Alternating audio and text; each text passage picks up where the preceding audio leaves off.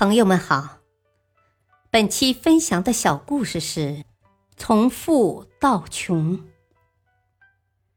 已经四十岁的吴刚，总喜欢与邻居、朋友唠叨过去的事情。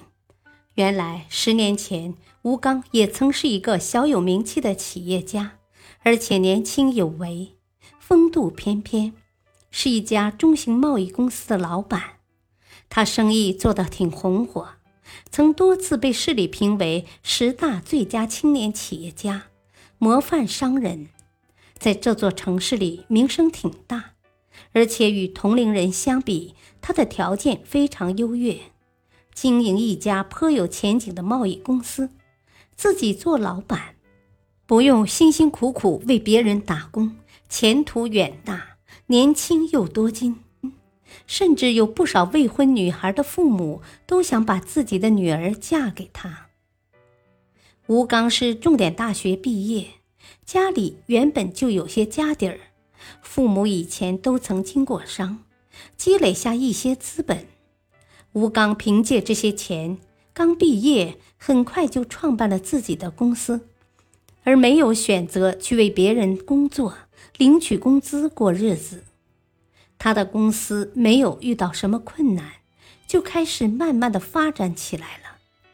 没过两年，便步入了发展轨道。过了五年时间，吴刚即步入了百万富翁的行列。但是好景不长，国际金融风暴席卷而来，受到金融危机的影响，吴刚的公司一下子受到了冲击，加上一些别的因素。公司坚持了一年就倒闭了，而且几年的心血全赔了进去。之后的日子比原来办公司以前相差很远，吴刚也完全成了穷人。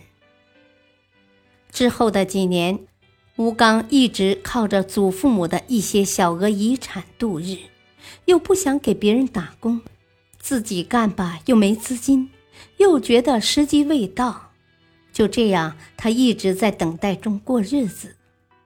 一方面，他经常怀念自己以前做富人时的富裕生活，还一边提醒自己要好好汲取曾经的教训，不要重蹈覆辙。另一方面，他又经常想着一定要东山再起，建设未来美好的蓝图，脑子里的想法很多，但是他却一直没有付诸行动。